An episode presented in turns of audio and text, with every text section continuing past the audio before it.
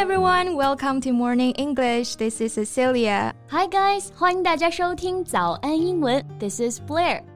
Cecilia, you look absolutely amazing today. 我们 Ceci 老师今天可太漂亮了啊！是有约会吗？Thank you, but it's not a date. It's just a birthday party for a friend of mine. So I kind of dressed up a little bit. Cool. So how was your holiday? You went to uh, 呃，婺源。Right, 婺源。号称中国最美乡村啊。So, how was it? It was great.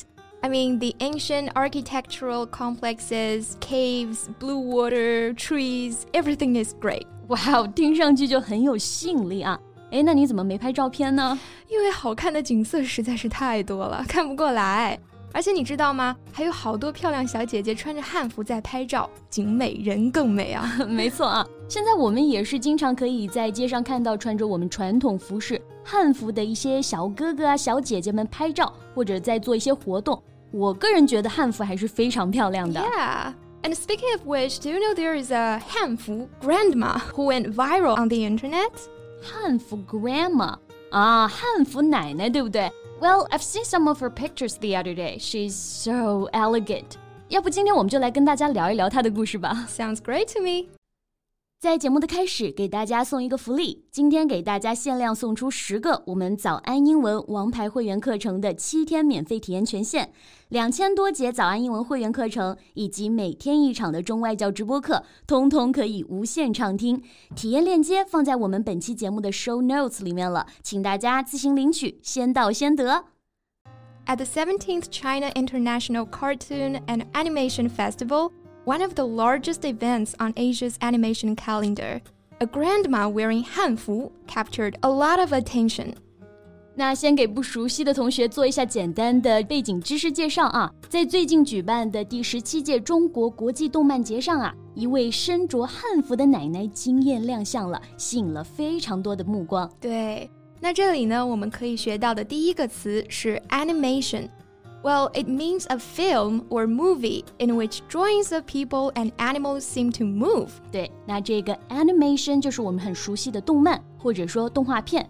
哎，C C，刚刚我们说到汉服这个词的时候，直接就用到了汉服这个表达，对不对？Yeah，外国人一般都会把这个中国传统服饰统称为 Chinese silk robe，我们也可以翻译成汉 costume 或者汉 Chinese clothing。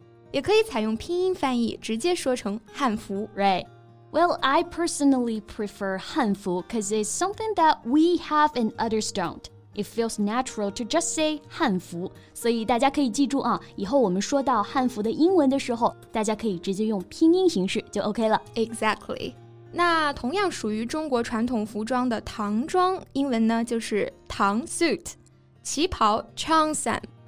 Yes, and get back to our topic today. Liu Weixiu, or we say Hanfu Grandma, 77 years old. A collection of pictures of her in Hanfu made her an internet celebrity. 对，这位汉服奶奶名叫刘维秀，已经有七十七岁高龄了。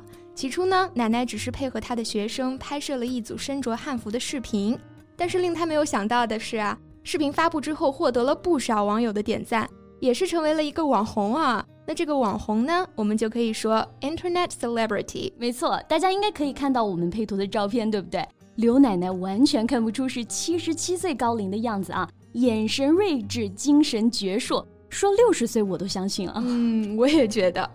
Well, although she is focused on her Hanfu modeling career now, do you know that Hanfu grandma used to be a Peking opera performer? I didn't know that. But it explains everything. No wonder she looks so professional in all these costumes. 汉服奶奶年轻的时候呢，是一个京剧表演者啊。Peking opera 就是我们的国粹京剧。So she started learning Peking opera at the age of 13 and entered the Chinese opera school at the age of 19.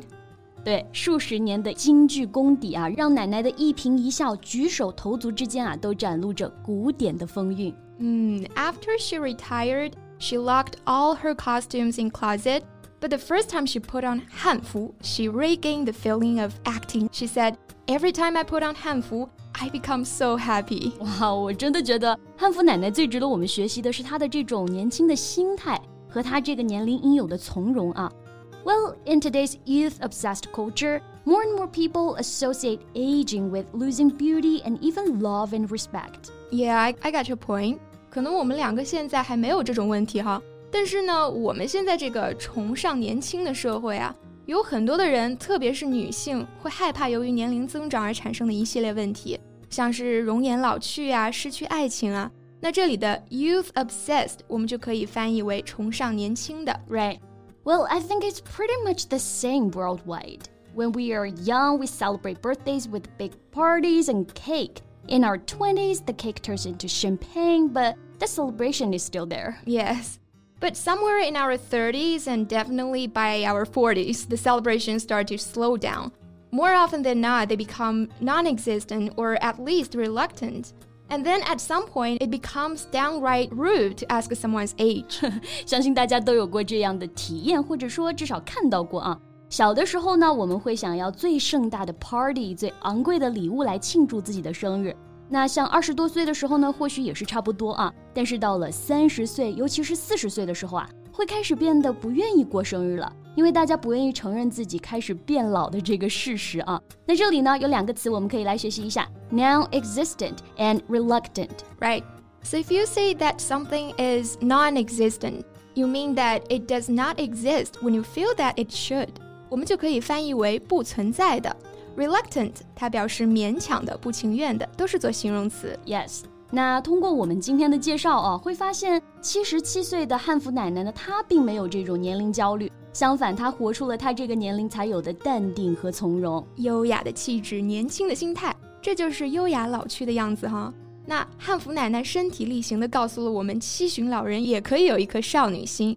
她向我们展示了 Age doesn't define who you are。Well, it may sound cliche, but please don't forget that with age comes wisdom experience, often a wider circle of loved ones, and more comfort and security in your sense of self. Those are things worth looking forward to. That's the spirit. 那对于一部分有年龄焦虑的同学，Ceci 老师有没有什么好的建议要给大家呢？Well, reject the idea that aging is a negative thing. Embrace every day, every wrinkle, and every experience. Celebrate your birthdays, call your grandparents, or invite your elderly neighbor over for a cuppa. You might just be amazed at what you get out of it.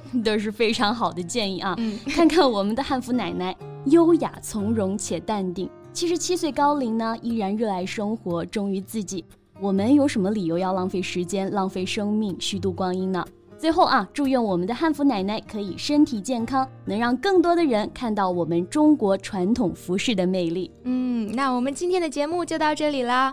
So thank you so much for listening. This is Cecilia. And this is Blair. See you next time. Bye. 今天的节目就到这里了。如果节目还听得不过瘾的话，也欢迎加入我们的早安英文会员。成为会员，您就可以无限畅听我们每天一场免费的中外教直播课，以及两千多节原创系统课程了。今天我们限量送出十个七天免费试听权限，试听链接放在我们本期节目的 show notes 里了，请大家自行领取，先到先得。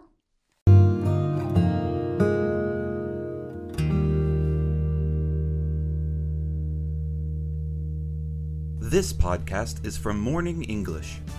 学口语就来早安英文。